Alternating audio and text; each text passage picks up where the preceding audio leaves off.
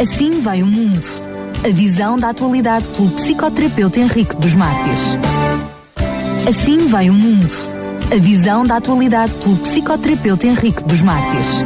Ora, cá estamos então para mais um Assim Vai o Mundo. Aproveito para cumprimentar o Dr. Henrique dos Mártires, que via telefone mais uma vez nos brinda com a sua presença e os seus comentários. Ora, viva, muito boa tarde. Ora, viva, Daniel Galay, boa tarde e uma boa tarde também para os nossos ouvintes e bom programa. É isso mesmo. Sendo que, para contextualizar o programa de hoje, ele está dentro de um guarda-chuva maior que tem a ver com os acontecimentos em França e a, a frase célebre Je suis Charlie e a questão de liberdade e liberdade de expressão. E estivemos nos últimos programas ainda a analisar o que tinha a ver com liberdade, mais concretamente com o respeito.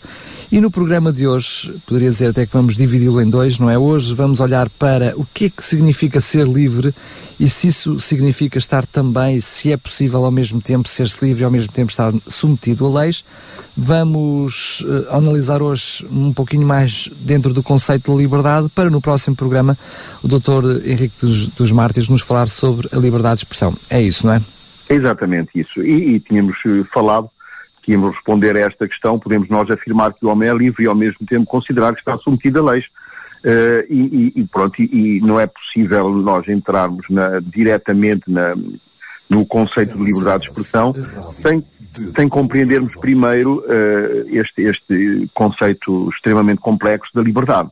Então eu propunha que hoje falássemos da liberdade, deste, de, de, deste, da análise deste conceito, e que no próximo programa então entrássemos, depois de já termos uma noção mais clara sobre este conceito, se é que é possível clarificá-la, ou se a minha maneira de clarificá-la acaba por complicá-la, muitas vezes é isso que acontece, é que ao querermos clarificar eh, acabamos por complicar, uh, mas, mas, vamos entrar então neste, neste, neste, nesta, nesta palavra liberdade.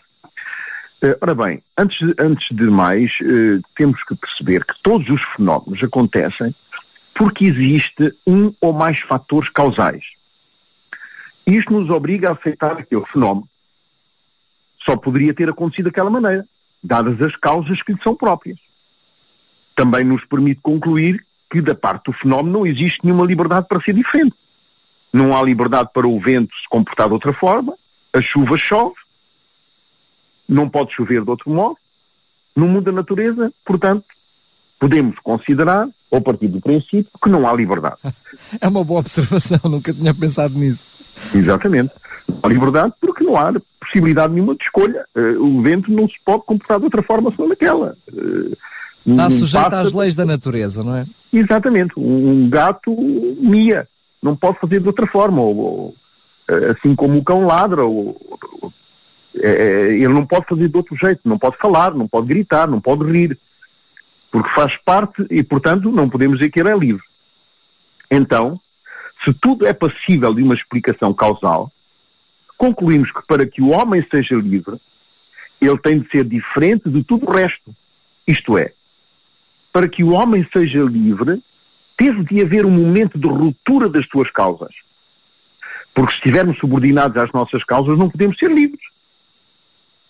Porque a liberdade pressupõe, neste caso, um momento de descolamento das redes de causalidade.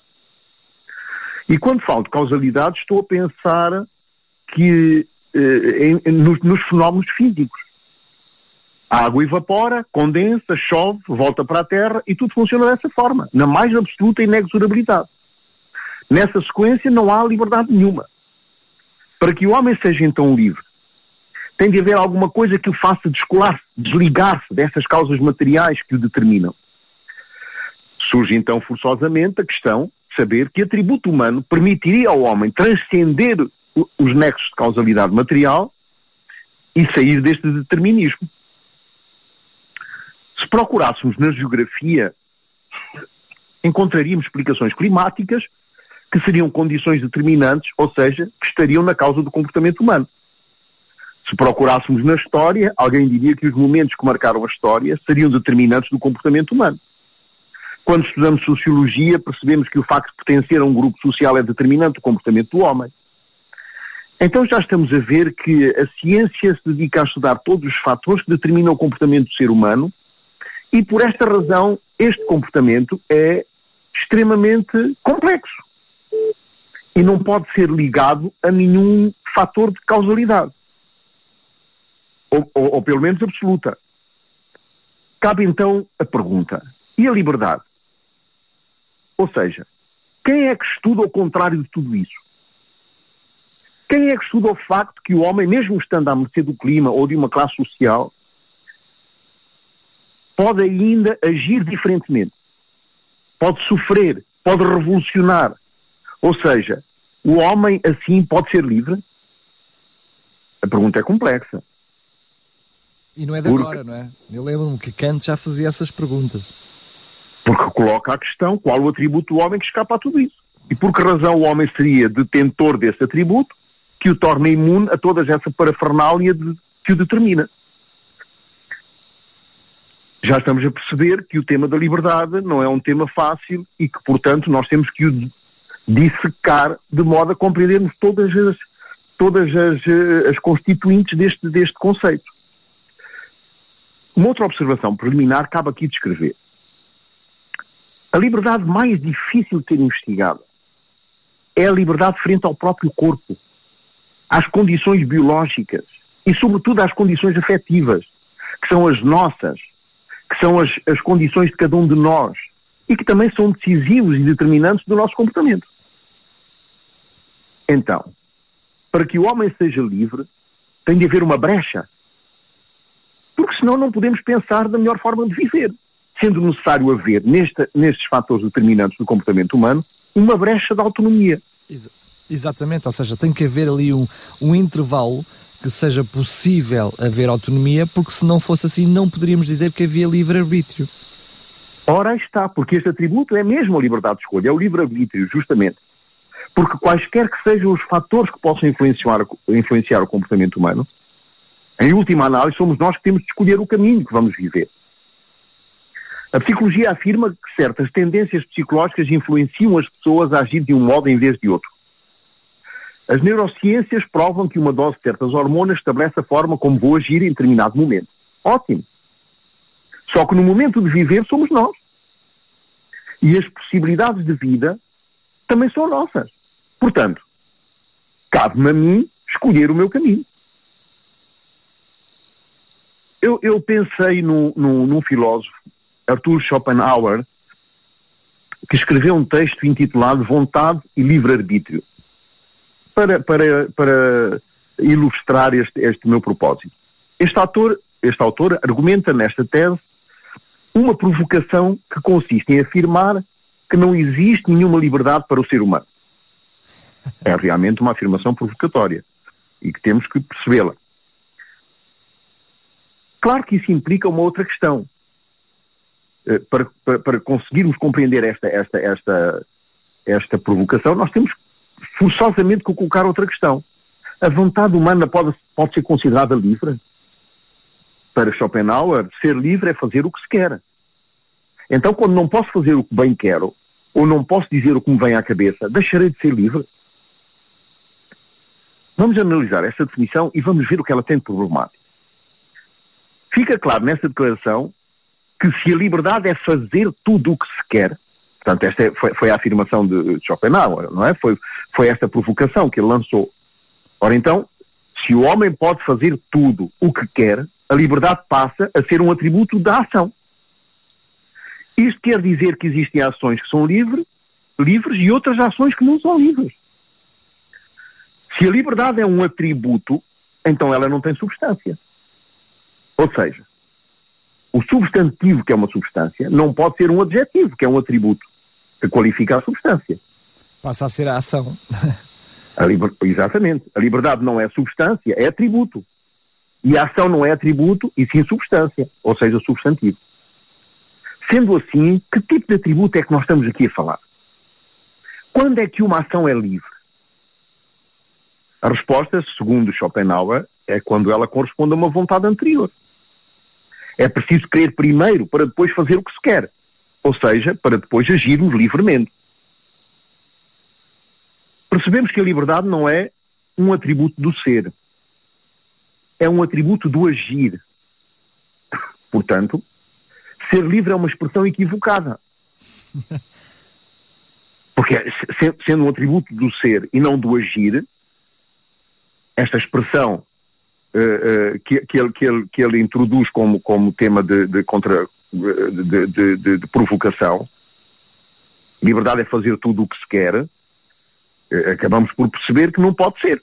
Nós Esta não, expressão. Não podíamos dizer ser livre, quanto muito poderíamos dizer fazer livre, não é? Exatamente. Porque é preciso querer primeiro para depois fazer o que se quer. Ou seja, agir livremente, não é? Como, como vimos. Ora, essa expressão propõe uma sequência cronológica.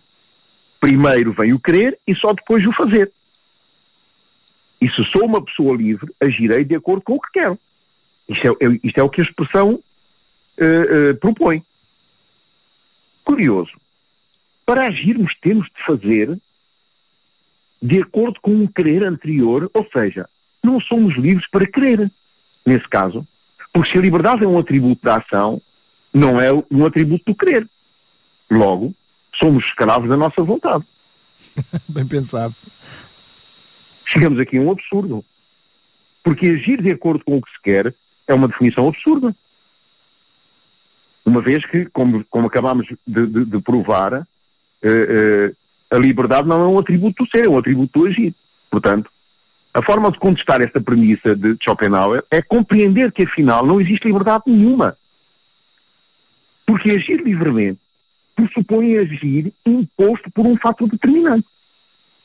Ora, a autonomia subentende a indeterminação de algo. Como é lógico. Se eu sou autónomo, não posso uh, uh, ser escravo da vontade ser escravo da minha vontade. Ora bem, podemos então sistematizar os três tipos de liberdade possível, tendo em conta estes, estes elementos que acabamos agora de observar. Primeiro, liberdade de agir é a mais primitiva liberdade. É, é tal liberdade de fazer o que quero. Levanto-me se quiser, sento-me se quiser, vou se quiser, escolho a roupa que vou vestir. Mas atenção, aqui há, há um pequeno detalhe. É que nem tudo aquilo que eu decido é escolha. Porque se eu lavo os dentes de uma forma autónoma, automática, instintiva, logo que me levanto, não escolhi. Porque não tive que estar a, a, a, a, decidir em termos de parâmetros, em termos de critérios. Só me lembro que lavei os dentes muitas vezes depois de não ter feito. Portanto, não houve nenhuma escolha. Quando, eu, quando toca o, o, o, o, relógio para me acordar, para eu ir trabalhar, eu não escolhi. Porque assim que o relógio soa, eu tenho que me levantar para evitar não adormecer. E não foi fruto da vontade, foi fruto, fruto e não foi fruto da minha vontade, nem, nem, nem, nem, houve, nem houve uma, uma relevância da minha decisão. Ora bem, o direito afirma que podemos fazer tudo o que não for expressamente proibido por lei. Portanto, eh, esta, esta é, uma, é, uma, é uma premissa da lei e que muitas vezes é eh, abusada e confundida. Neste, neste, nesta liberdade de agir, eh, nós temos também uma liberdade biológica. Por exemplo, eu sou livre para andar mas não sou livre para voar. No momento em que eu tento voar, vou cair ao chão. Porque não sou livre de o fazer.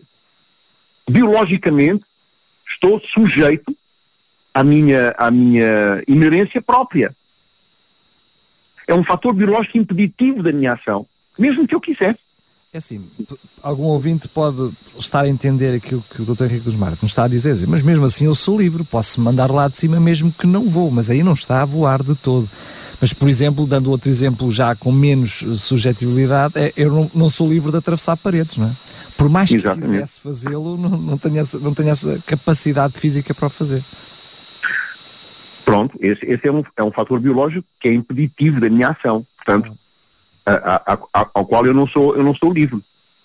Uh, eu não sou livre de impedir que o meu estômago uh, trabalhe, que o meu estômago faça o seu trabalho, ou que o meu fígado faça o seu trabalho, ou que o meu coração bombe. porque, porque ele bomba a despeito das minhas decisões, das minhas escolhas. E como este, existem muitos outros fatores, fatores do tipo social, jurídicos, morais, éticos, que são impeditivos da minha liberdade de agir. Já estamos a perceber que, eh, para, para abrirmos um pouco a cortina da liberdade de expressão, nem tudo o que se diz acaba por ser livre, dado que existem fatores impeditivos que são de ordem social, jurídica, moral e ética, não é? Ora bem. O segundo, a segunda, a segunda, o segundo tipo de liberdade possível é a liberdade de pensar. Esta é mais sofisticada, é um bocado mais complexa. Porque o pensamento é facultado a partir de um determinado repertório cognitivo, que é acumulado e circunscrito através de uma trajetória da vida que é limitante. A minha possibilidade de pensar, então, está limitada pelas coisas que eu vivi e aprendi através da minha vida. Aquilo que eu vi, que eu li, que eu cheirei, que eu comi, que, não é? Por aí fora. Por aí fora. Tendo uma formação em psicologia com mestrado na área de psicoterapia sistémica, tenho muito poucas possibilidades de pensar em termos de direito ou da astrofísica ou qualquer outra área da ciência. Portanto, fica aqui evidente que o repertório é um fator altamente limitante da minha liberdade de pensar. Eu só posso pensar em função do meu do meu repertório, daquilo que eu sei, daquilo que eu aprendi, daquilo que eu, que eu comi, daquilo que eu cheirei, daquilo que faz parte da minha memória. Não só da minha memória racional, mas também da minha memória emocional, sobretudo da minha memória emocional. Claro. Quanto mais limitado for o repertório, mais exígua é a minha potencialidade reflexiva. Ou seja, a minha capacidade de refletir criticamente sobre os modelos que vão aparecendo, que vão surgindo no dia a dia, nos quais eu me vou confrontando a cada momento. O terceiro tipo de liberdade é a liberdade de querer. É que mais gera angústia. A pergunta fundamental aqui é: existe alguma alternativa de autonomia face aos afetos, face às nossas pulsões? Se somos o resultado dos nossos humores, das nossas equações afetivas, então fica claro que desapareceu completamente a liberdade e a responsabilidade pessoal. Se quando eu vou escolher o que passa pela minha mente é o resultado de determinantes bioquímicos, então não é escolha. Porque a palavra escolha pressupõe a alternativa deliberativa. Eu tenho que eh, usar determinados critérios para, para escolher. E além, e além dos critérios, existem pressupostos impeditivos das minhas escolhas. E, eh, eh, pressupostos morais, pressupostos religiosos, pressupostos espirituais, pressupostos sociais, etc mas mesmo de, de, não só do pensar, mas sobretudo a questão do poder, uh, há limites também, uh, limites para a minha liberdade de, de. Porque, por exemplo, o poder é um limite muito grande para a minha liberdade de querer. Sem dúvida, absolutamente. Uh, e, e, e, a única forma, aliás, ainda bem que falou nisso, porque uh, lembra-me que a única forma de nos libertarmos desta, desta desta impossibilidade de ser livre é expormos, é submetermos a um poder. E não tenho alternativa. Se, se, se, se, eu estou numa instituição e a instituição me obriga a, a usar uma bata, então nessa altura eu não tenho outra alternativa. Se não usar a bata, sou, sou, sou posto na rua, simplesmente. Portanto, é, é, é uma forma de me libertar da minha liberdade. Ou da minha, ou da minha falta de liberdade como homem, como ser humano. Porque a, a liberdade é relativa. Ela está inscrita, está circunscrita, como nós vimos, em, em, em determinados elementos e determinados parâmetros, que vamos pouco a pouco discernindo e pouco a pouco desvendando. Eticamente falando, fica aqui definido que o homem só pode fazer escolhas se transcender a sua própria equação biológica, que o domina ou que o condiciona em direção a uma decisão. Assim, a liberdade de querer centra-se na possibilidade que tenho de definir com exatidão o que eu quero. Ficando deste modo a escolha como um processo posterior ao querer. Primeiro quero e depois ajo. Aliás, primeiro, uh, até, até há, uma, há um, um trocadilho que, que, que, eu gosto de, de, de pensar, é que para, para o ato da decisão, portanto, uh, neste, nesta, nesta, neste ato de, de nesta posteriori, posteriorização do querer, uh, antes de mais, quando estou confrontado com uma percepção de alguma coisa, portanto, quando algum elemento do mundo exterior chega à minha mente através dos, dos meus órgãos dos sentidos, eh, ele passa por uma, por uma série de filtros e um dos filtros é a percepção. Portanto, o meu cérebro vai tentar perceber o que é, se é uma cor, se é, o, se é um cheiro, se, seja lá o que for. Essa percepção leva-me a uma análise. Esta análise define se a percepção é boa, se a percepção é má. Em função desta análise, eu decido. E, em função desta decisão, eu vou agir. Ora bem, diz que o homem uh, pensa e age. A mulher pensa, analisa, sente e age. É um bocado mais complexo. Muito bem visto. Porque se realmente o querer for o único determinante da escolha, então somos robôs ou manipuladores patológicos. É por isso é que elas têm mais dificuldade em decidir, não é? Porque o processo é mais complexo. Porque ela inclui no, no, no, seu, no seu repertório de ação não só o pensar e agir logo, mas também, sobretudo, o sentir. E aqui é que está a diferença. É que a mulher, ao contrário do homem, ela age em função daquilo que ela sente, que ela pressente, sobretudo. É? Sendo que, rapidamente, para além das três, digamos, dos três grandes guarda-chuvas de liberdade, estou-me a referir, portanto, à liberdade de agir, pensar e crer, logo aqui nós vemos outros tipos de liberdade surgirem no nosso discurso, como a liberdade de sentir, a liberdade de decidir, mas percebemos também que todas elas acabam por estar uh, intrincadas umas nas outras. Quer dizer, a minha liberdade de agir está sujeita à minha liberdade de querer e à minha liberdade de pensar. Sem dúvida. Por isso é que os animais, não tendo essa possibilidade de escolha, agem segundo o seu instinto. Ou seja, segundo o seu querer, que é instintivo. Que, que, não, que não está sujeito a escolhas, que não está sujeito a nenhum repertório cognitivo, que não está sujeito a, a, a determinismos. Portanto, o homem tem um corpo caracterizado pelo atributo da finitude. Quer dizer, a noção de que este corpo se deteriora organicamente e, portanto, nos leva também a este, a este, a este atributo da, da, transitoriedade, quer dizer que tudo é transitório na nossa vida. Uh, e isto está muito ligado a, a, a, esta, esta, liberdade de pensar. Porque, na realidade, uh, uh, aquilo que eu. Que eu um, animal não tem esta capacidade porque ele não, não, não raciocina e, portanto, é instintivo e, e, e, e, acaba por ser, por agir em função de hábitos, de, de, de, eh, eh, ao contrário do homem que age em função de vários critérios, como nós vimos. Então, eh, esta, esta característica de finitude, ela, ela, determina que cada momento que passa na minha vida é transitório e, portanto, que, que, que, não, que tenho esta consciência que não posso voltar atrás. Se eu agir mal, o mais que posso fazer é corrigir daqui para a frente, nunca voltar atrás para apagar aquilo que foi feito. Isso é impossível, justamente por causa deste, deste atributo da finitude. Ora, pô, este, este, corpo é inclinado para o que lhe faz falta. E esta, esta inclinação para, para aquilo que nos faz falta suscita em nós o desejo. Por isto, por isso é que é justificável a razão da eterna insatisfação do homem. Nunca podemos estar satisfeitos, porque a partir do momento que uh, estamos satisfeitos na, na consecução de um desejo, surge imediatamente outro desejo.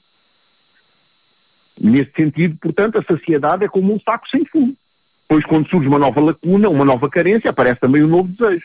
E quando um desejo é satisfeito, deixa de ser, deixa de ser desejo, passa a haver esse vazio outra vez, se não for completado, esse vazio entendamos com outro desejo, não é? Exatamente. Justamente porque uh, esta, esta, esta, esta, esta consciência da falta suscita esse desejo. Quando não há falta, não há desejo. Eu não desejo água quando não tenho sede. E também não desejo, e não desejo alimento quando não tenho fome. Portanto, a liberdade aqui reside onde? Reside no alinhamento dos meus desejos com os meus valores, crenças e princípios. Se sou escravo das minhas pulsões, ou seja, se sou escravo de tudo aquilo que me vem à cabeça, então não sou livre. E o meu comportamento, seja oral, seja escrito, seja somático, está subjugado ao meu desejo, sem ter em conta o desejo do outro. E que é que é grave. Então onde é que está o fundamento da liberdade? Onde reside o fundamento da liberdade? Ele, ele situa-se na soberania da mente em relação ao corpo. O homem pode ser livre justamente porque ele não é só biológico, porque senão não teria liberdade. Tudo seria instintivo, hormonal, químico. O homem não é livre quando se deixa submeter aos caprichos dos seus desejos. Aliás, eh, costumamos dizer até na gíria, para quem nos está a ouvir, fugindo de uma linguagem técnica, que acaba por ter um comportamento animal, precisamente, não é? Precisamente. Portanto, uh, uh, Daniel Galaio, a busca de uma vida livre tem de passar forçosamente por esta harmonia entre a minha capacidade de transcender o limiar dos desejos e, e uso fruto da soberania da razão no controle daquilo que quero fazer ou dizer, ou seja, das instâncias deliberativas da minha mente.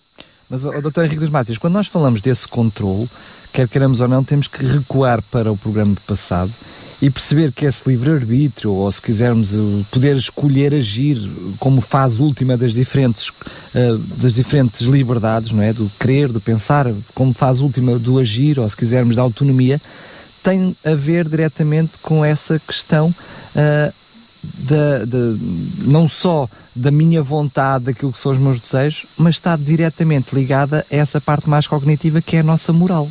É aquilo que construímos como valores, que falámos no programa exatamente. anterior. Exatamente, falámos nisso no, no, no, programa, no programa anterior. Eh, porque, porque na, na realidade, se nós, se nós uh, separarmos a moral e a ética, e nós vimos já a diferença, não vamos repetir, uh, da, da, da, da, desta liberdade, ou da nossa ação, da nossa liberdade de ação, então a nossa liberdade não é uma escolha ingênua. Não pode ser uma escolha ingênua. Não pode ser uma escolha uh, uh, inadequada é? entre uma coisa boa ou má. Claro.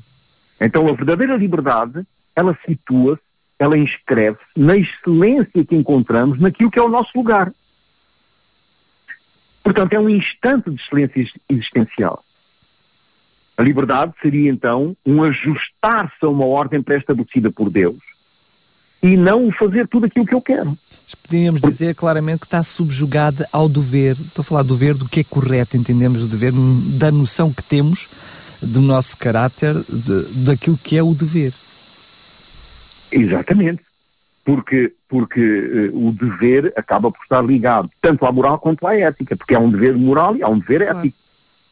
E todos, e todos esses deveres se inscrevem nas virtudes da, da, da, do nosso relacionamento social, uns com os outros. Portanto, onde é que reside esta excelência? Esta, esta excelência existencial está no equilíbrio entre a ordem, a ordem geral do mundo, a ordem geral do universo, a ordem geral divina, e a minha resposta a ela. Não basta, por exemplo, ser um bom professor. É essencial que tenha talento natural, dedicação e prática. Eu, eu, dei o exemplo do professor, não importa qual tipo de, de, de não importa qual tipo de, de, de profissão, não é? Portanto, é necessário que eh, o indivíduo receba este dom universal, este talento natural, mas que também tenha dedicação. Porque se eu recebo um dom natural, mas não o ponho em prática, não, não, não o uso ou, ou, não, ou não faço caso dele, acaba por não, nunca atingir a excelência da minha existência. Ou se ele não está em conformidade com aquilo que são os valores que eu defendo. Muitas vezes a prática não está em conformidade com aquilo que é, que é a minha razão. Temos que ter uma razão teórica e ela tem que ser também razão prática, não é? Exatamente. Portanto, tem que ter e, e muita prática, e muita prática, porque é, é, através da prática de um determinado talento que nós, uh, uh, que nós atingimos a excelência. Por exemplo, estou a pensar em dois casos um jovem talentoso, rapidamente aprendeu a tocar piano, estou, estou, estou eh, a falar de, de, um caso verídico em Genebra, e este jovem foi para, foi para a Academia de Música, não é? Portanto, para... É conservatório. Para o conservatório, justamente, obrigado. Uh, e teve excelentes notas e, foi, e, e transformou-se num músico fantástico. Uh, outro jovem também talentoso, que também teve grande, grande uh, apetência para, para a música, que tocava piano como nunca se viu, mas que desistiu. chegou a um ponto, não, não praticou mais, hoje não é ninguém. Enquanto o outro é um, é um, é um, é um, é um pianista famoso e dá, dá concertos, este que eu estou a falar não é ninguém. Portanto, trabalha numa empresa de segurança e, e, e ninguém o conhece. E, no entanto, os dois eram talentosos. Porquê? Porque faltou a dedicação e a prática. E isto é essencial para a excelência, para este equilíbrio que é necessário entre o querer e o fazer. Existe esta, esta, esta capacidade de entender o que é excelente. Sendo que nós conhecemos também na gíria comum, para quem nos está a ouvir e entender, conhecemos perfeitamente aquele ditado que diz que o sucesso é 10% de inspiração e 90% de transpiração. Quer dizer precisamente isto, não é? Quer dizer precisamente isto, exatamente. Ora bem, para concluir, uh, uh, sustentamos que a liberdade é acompanhada de muita angústia, como nós vimos. No, em que sentido? No sentido que quem quer ser livre tem de dar uma solução para a vida em comunidade o que pressupõe fazer escolhas e escolher pressupõe identificar o que mais vale a pena viver e essa identificação não é fácil. E não é fácil porquê? Porque ela exige considerar a existência do outro. Analisar, é pensar, refletir e tomar a decisão, não é? Exatamente. Mas tendo em conta a existência do outro. E isto claro. é, é, é, extraordinariamente importante e, e, e, eu sublinho. Porque isso vai nos ajudar a compreender depois a questão do livre-arbítrio na próxima semana. Exatamente. É, é, e no fundo, para resolver o problema da angústia gerada pela, pela liberdade, eu tenho de limitar a minha liberdade no respeito à liberdade do outro, que também está angustiado pelo mesmo motivo. Isto, isto, muitas vezes nós não pensamos nesta, nesta, nesta, nesta dicotomia de facto, a minha angústia de ser livre porque tenho que fazer escolhas em permanência e as minhas escolhas têm que ter em consideração o outro. Claro. O outro também está no mesmo tipo de angústia porque eu tenho que ter em consideração a minha existência. Aliás, a minha existência não tinha razão de ser se não existisse o outro. Eu sou em, em, em relação ao outro. Porque o outro existe é que eu sou. Mas essa angústia é uma angústia saudável porque é a angústia que ao mesmo tempo é acompanhada com a sensação, a, a felicidade de se ser livre, não é? Exatamente. De e de ser livre, e de ser livre sem ofender nem suscetibilizar o outro. E isto é que é importante. É, é, é, é esta angústia é gerada no sentido, é uma boa angústia realmente, é uma angústia positiva, porque ela é gerada no sentido de evitar colisão com os outros, com os outros membros da comunidade, com as outras pessoas que convivem. Isto é um princípio ético. Ora, eh, vamos então deixar a liberdade de expressão para, para, para outro programa da semana que vem, eh, porque é um tema realmente muito complexo e exige uma reflexão séria, com bases sólidas, não é? A fim de evitar derrapagens contextuais e conceptuais que possam suscitar alguma polémica, e é isso que nós evitamos aqui a todo o preço, não é? Uh, Muito portanto, bem, mas, mas, percebemos que também é um, é um, são assuntos demasiado, demasiado complexos para depois também serem analisados numa, com alguma ligeireza e é necessário realmente uh, alguma profundidade e é por isso que contamos também com a sua presença. Mas deixe-me dizer que ao, ao, fim de já três ou quatro programas a falarmos sobre este assunto, é, estou cansado. Sabe que é cansativo ser-se livre? É muito mais fácil ser-se um carneirinho e fazermos tudo aquilo que os outros fazem e pronto. E termos a noção Exato. social que realmente somos livres assim, sendo Exatamente. Mas só que o facto de ser carneirinho e fazer tudo que os outros dizem, também não somos livres. Acabamos por ser escravos da vontade do outro. É? Exatamente. Ou pelo menos da, da, da vontade da maioria. Exatamente. E sabe que quando isso acontece, quando nós nos submetemos demasiado à vontade do outro, suscita imediatamente do outro duas coisas. Uh, desejo de poder sobre mim e manipulação. Portanto, uh, uh, Ou pelo menos domínio, não é? Pelo menos domínio. Exatamente, mecanismos de manipulação que vão, no fundo, os dois estão interligados, não é? o poder e a manipulação, que vão, no fundo, enriquecer o seu, a sua capacidade de, de poder sobre mim e empobrecer a minha, a, minha, a minha própria capacidade de ser no sentido em que me sinto humilhado e subjugado à sua vontade e, e até muitas vezes uh, na, minha, na, minha, na minha fragilidade, na minha fraqueza, na minha fragilidade pessoal, acabo por me deixar uh, seduzir e, e, e, até, e até amedrontar, não é? Por este indivíduo que usa este, este poder, este bastão, muitas vezes é, é um poder psicológico, não é? Claro E é uma bola de neve. É uma bola de neve. Exatamente, é uma bola de neve, exatamente. Portanto, eu tenho que me impor. A minha liberdade tem que ser, não, não pode, não, não pode subjugar à, à, à escravatura no, no, no, no, sentido em que eu tenho que proteger a minha própria liberdade quando estou a ser invadido ou, ou, ou alguém está a, a, invadir a minha própria capacidade de ser e a minha própria maneira de viver e o meu próprio modo de, de ser e de estar. É isso mesmo. Um grande abraço mais uma vez, Dr. Henrique dos Martins. Então fica já marcado para a próxima semana, próximo programa, falarmos sobre uh, o livro, uh, o livre-arbítrio e relembro que todos estes programas uh, estão e servem precisamente para chegarmos a esse objetivo, para canalizarmos com a questão do livre-arbítrio. A liberdade de expressão. A liberdade de expressão, assim é que é. Só recomendar todos os nossos ouvintes para ouvir todos os outros programas, bem como este, que estarão disponíveis em podcast em radiorcs.pt para um, poderem acompanhar desde o princípio. Quanto a si, Dr. Okay. Henrique dos Bartis, mais uma vez, muito obrigado e até lá. Um, um forte abraço e até lá. Muito obrigado. Assim vai o mundo. A visão da atualidade pelo psicoterapeuta Henrique dos Mártires.